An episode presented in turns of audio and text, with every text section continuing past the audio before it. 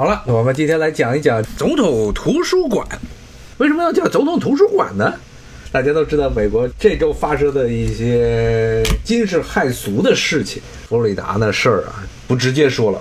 确实是这周可能发生的事情啊，对于美国来说啊，它的严重性和这受波及的范围啊，可能远比什么之前这个去东南毛岛那事儿啊重要的多。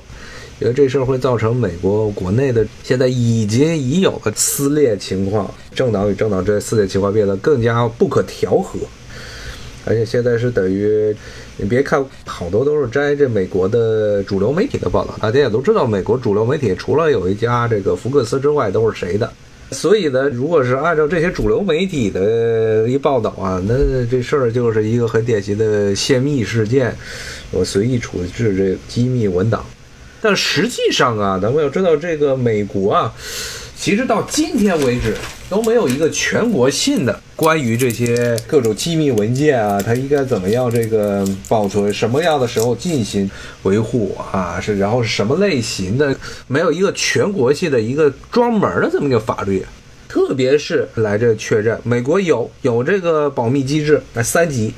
就普通的这个 classified，然后是这 confidential，然后是 top secret 三级。这三级都是称之为保密级别，每一级都是有这个不同级别的人，政府里的特定人才能看到。它确实有有这么一套保密的体系，但是与之相关的法律啊，它其实没有一个全国性的专门的一个保密法。好几个法令，好几个陆陆续续，隔些年来一堆，隔些年来一堆，而且是针对的不同领域。关于总统的总统文件的这个保密啊。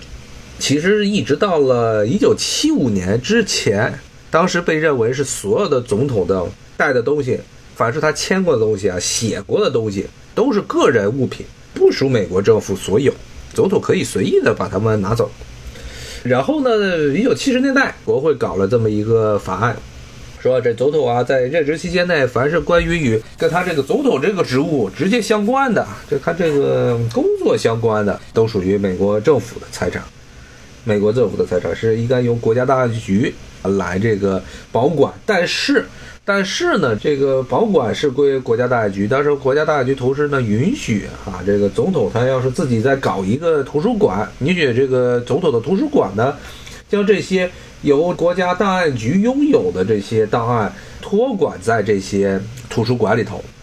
但是无论如何，这些文件从白宫里带出来这件事儿。其实是美国啊，这两百年来的一个常例，就是总统把离职的时候把东西就带出来，从白宫里带出来，自己把东西带出来，这是一个通例。所以呢，这一次的这个事件啊，我说是把这个机密文件带出来。首先是机密文件是啥，肯定不能跟公众说，而且机密文件本身它是什么类型的机密文件？很多的机密文件有可能是，它这个之所以能称之为机密文件啊，实际上是后面在这个文档保管过程中啊，要跟国家档案局要去商量，哪一些属于机密，哪些不能给公众看，哪些可以给公众看，啊，这个，那其实呢，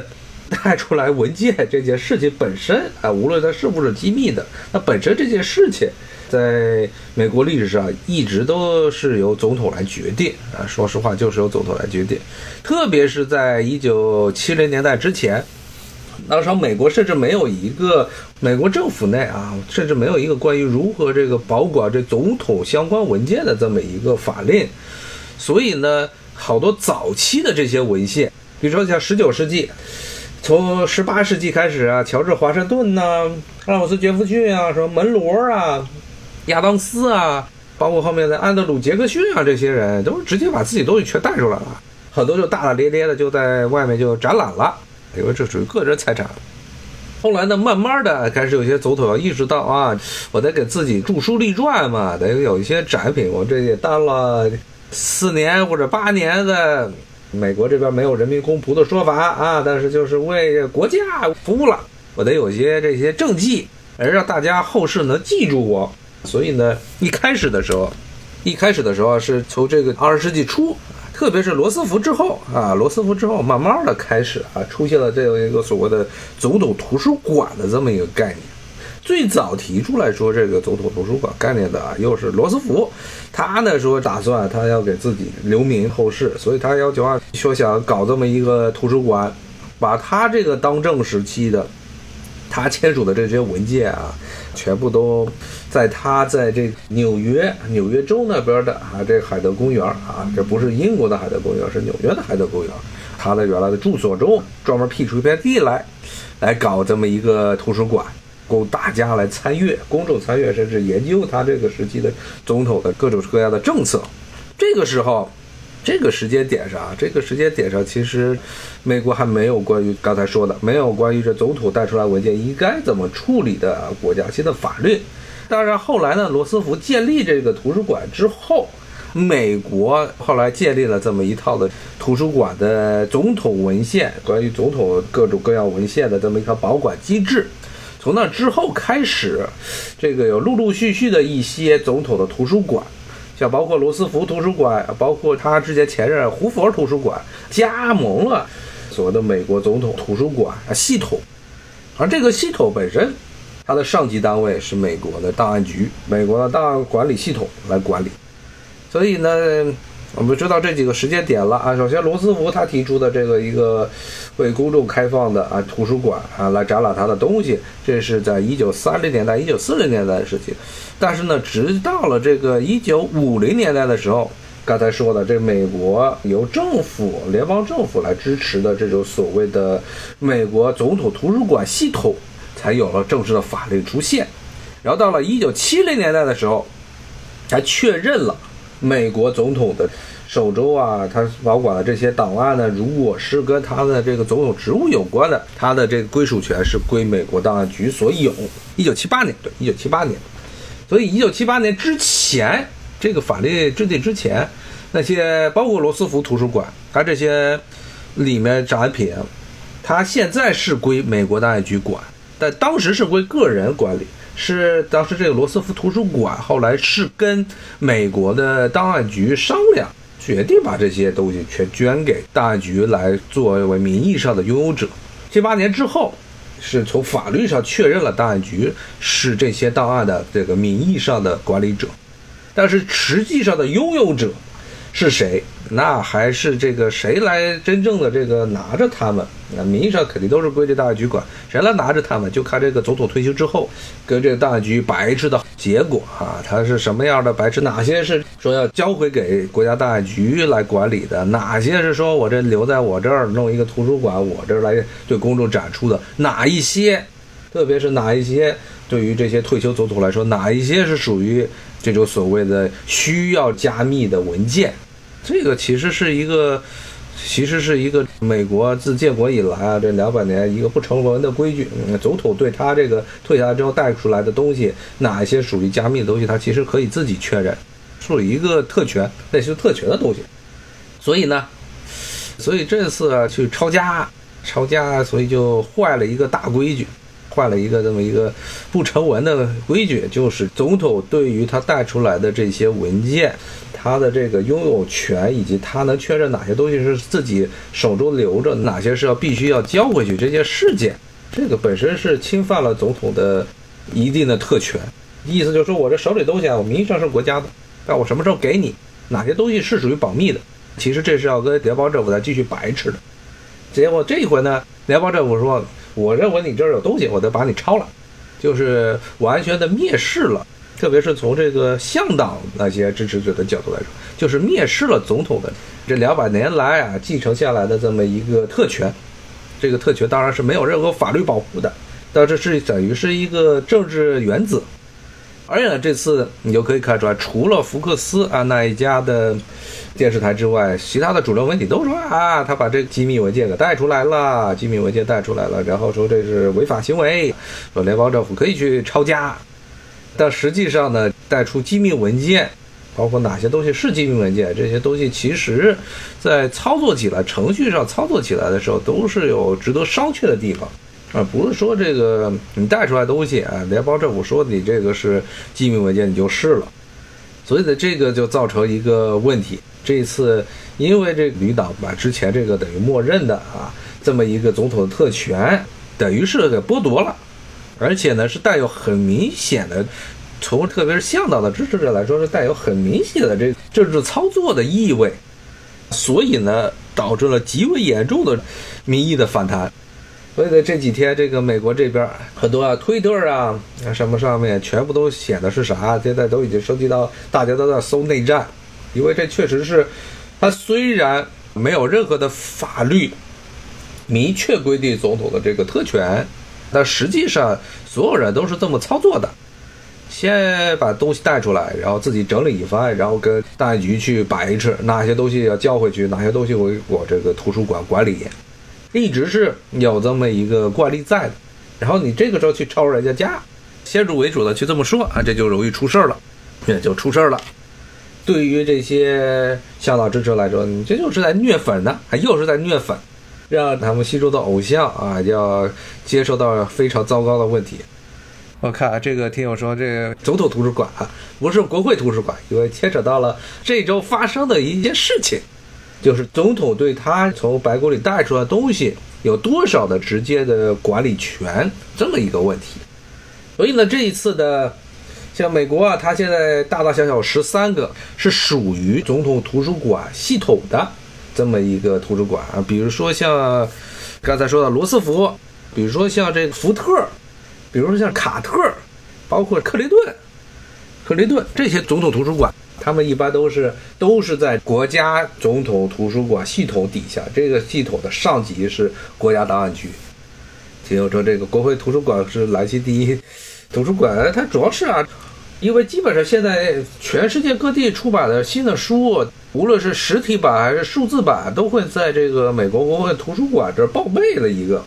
这个图书馆确实规模啊，你要它的现在肯定都数字化了啊，以前没数字化之前，它的规模也确实很大。就在国会的后头，一个非常大的，它的整个国会图书馆的占地面积，说实话，那加上几个新馆，占地面积是比国会大厦本身要大的，而且还是很著名的一个景点。其实之前好像节目有时候跟大家讲过，那里头很漂亮，尤其是它的主馆是有很著名的这么一个参观项目。脾气而论，它那个图书馆确实建得很漂亮啊，是当时这十九世纪末的时候，呃，又是一帮的这个法国粉儿，按照法国的第二帝国风格的啊修的这么一个大楼。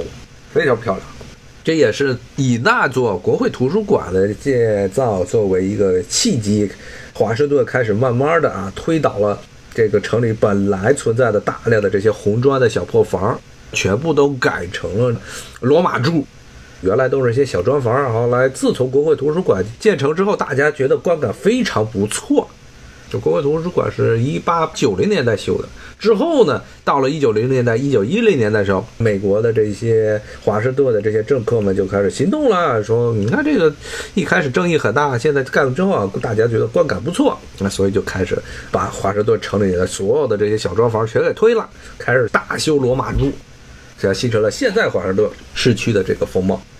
咱们还是回到总统图书馆，那么总统图书馆它其实就是。总统为自己啊著书立传，为自己想在历史上留名儿建的这么一个纪念馆，其实说白了就是这么一回事儿。而且呢，几乎所有的这些有总统图书馆的总统，特别是从冷战开始的这些总统，他们一般死了之后都是会葬在图书馆里，图书馆旁边。大概就一两个不是葬在一块儿，福特不是葬，福特的他的博物馆和他的图书馆不在一起，其他的这些冷战以来的这些美国总统都是死了之后就葬在自己的图书馆旁边，包括还没死的很多的这些总统，比如说像小布什啊，像克林顿，也是宣称他们死了之后会把自己的遗体葬在图书馆边上供人瞻仰。然后呢，奥巴马是一个特例，呃，奥巴马时代，奥巴马他自己要搞图书馆，他的图书馆当时是不是属于这刚才说的美国的总统图书馆系统？就是他不属于这个总统图书馆系统，但是他说他会搞一个图书馆，这个图书馆呢实际上是跟他所在的伊利诺伊州合作的，合办了这个东西。然后呢，他还会跟美国档案局、国家档案局合作，把他的这些文献啊都给这个数字化。数字化这一部分是说是跟这个国家档案局一起合作，至于这图书馆本身，本身它是他们自己搞啊，那里面的藏品名义上还是属于国家档案馆，但是由国家档案馆当时又委托他这个奥巴马图书馆来托管啊，变成这么样。呃，董王董王现在没说，董王这两年啥都没说，也没说他这个办图书馆的事儿，也没说他死后是不是要葬在图书馆旁边，这俩事儿都没说。但其实是其实是可以理解的，因为董王他没认为自己退位了。不认为自己这现在的这个处境是，他已经从总统位置上下来的。其实他认为他没下来，嗯，没下来，他为什么还要盖图书馆呢？他前期埋到高尔夫球场是为了避税用的。他现在，那听我说摊上事儿，今天其实就是讲的他摊上这事儿，就把这些。前几天抄家说他家里有这个机密文件啊，他机密文件其实这是刚才说了，这是美国总统退休之后从这白宫里带出来文件，包括带出来所谓的机密文件，这都是一个惯例。结果呢，这一次啊就出事儿了，出事儿了。现在美国国内这个民意沸扬，特别是这个向党这边，MAGA 的支持者们现在都已经疯了，啊，现在遍地都是各种各样的阴谋论。比如说说这个，因为你看这一次的情况，一般来说，你看要是什么联邦调查局他去执法，这一次的执法他是走了非常多的程序。为什么走了非常多程序？他不光是要 FBI 主任的签字，还得要司法部的签字。啊，司法部部长前两天说了。看这个听友问《每日简 报》啊，这个《每日简报》情报部门给的《每日简报》，估计董王会不会留在自己手上都一回事儿，他就一张纸。说白了，其实他就是一张纸。那这边的要求，联邦政府里啊，给领导做报告的要求啊，就是叫做电梯电梯间原则。什么叫电梯间原则？就你写的东西，能够呢，在你和领导一起上电梯。电梯门关上，电梯门开开，这中间这一段时间，能够把这些事情讲清楚，这是他们所有的这些每天的简报啊，其实就是这么一个东西，所有东西都是要所谓的电梯间原则，就是一句话，其实就是谁在哪儿干了什么，为什么这么干，就这么四句话，当然这些东西都是由情报部门来准备的，到啪啪啪告诉一通，总统估计他就听完说啊，知道了，写下了。然后呢，或者什么单该怎么办啊？其实就是这样。这些东西，董王会留不留下来，也不好说。但是呢，刚才说到，董王现在不觉得自己是退休了，他认为自己的位置是被别人篡位了，而且所以他没有考虑到，他肯定没有考虑到说现在就要给自己著书留名啊，说要在盖博物馆、盖图书馆这事儿。所以呢，还是回到刚才，那这次抄家的其实是。不光是 FBI 的事儿，FBI 刚才说了，他这个上一级单位司法部，因为 FBI 联邦调查局它是局级单位，它是归司法部管的。所以司法部这次还出文啊，司法部部长亲自签的字儿，然后他签完之后还不够，还不光是司法部签字就没事了，这个还得是由联邦啊联邦的这个法官来个签字，等于是这个报了好几层，可以说是一直报到最上头去抄他的家。所以呢，从这一点上来说。也可以看出来，这件事情本身，在现在的拜登政府内部啊，这税王内部，这也是个，他们也是准备很久了，而且这件事情，他们也知道影响会非常大，所以是层层报批，一直报到最上面的联邦最高大法院了去，呃，由大法院的一名法官来签字背书，是这么一回事儿来抄。但是呢，正是也正是因为啊，这一次他们报批，像前两天是这个司法部司法部部长出来说，说我这签字我签的，我让他们去搞的。但呢，也正是因为这些事情牵扯的呃，牵扯的这么一个报批量啊，报备量非常的长，所以呢，整个这个审批手续非常的长，所以呢，也就因此产生了很多很多这些阴谋论。因为每一个人，每一个宣布决定要去抄家的人，都有可能会被当做阴谋论的对象。这个事儿，它可能是司法，整个是美国的这个司法体系搞的。司法体系搞的，可能拜登也就是知道一点儿半点儿，完全是有可能的。比如说，现在吵得最凶的是什么？吵得最凶的就是这个签字的那个联邦的法官呢。那个联邦的法官呢，是当时是给爱泼斯坦辩护的律师，这事儿就比较糟糕了。这个爱泼斯坦大家也知道，就是手底下一堆的同济啊，尤其是跟很多的英美啊政界的名人都是有关系的，把这些名人全拉到他小岛上，跟这个同济一起搞，最后他自己死了。在狱中自杀。所以呢，现在呢，最多的这些阴谋论啊，就说是不是这个法官为什么是他同意了呢？是不是因为当时的董王带出来的东西里面是不是有关于这爱泼斯坦的事儿啊？所以呢，这边 FBI 司法部这一上报啊，这法官咔就签字了啊，说你们去干吧，去抄吧。看这个听友问，呃，共和党不给力，居然没有九七局的线人，所以这又是另外一个啊阴谋论。就因为这次确实是。这次是非常罕见的一个情况是什么呢？在周一啊，这周一出的这事儿抄家。周一出这事儿之前，基本上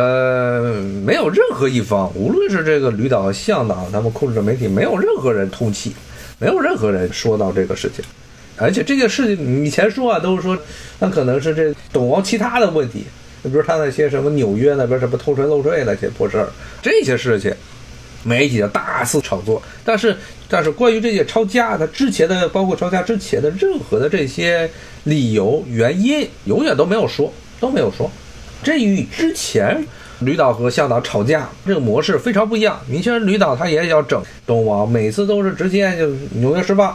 华盛顿邮报》咔一开始，肯定在搞这事儿之前，很早很早之前几个月就开始进行这个媒体的铺垫。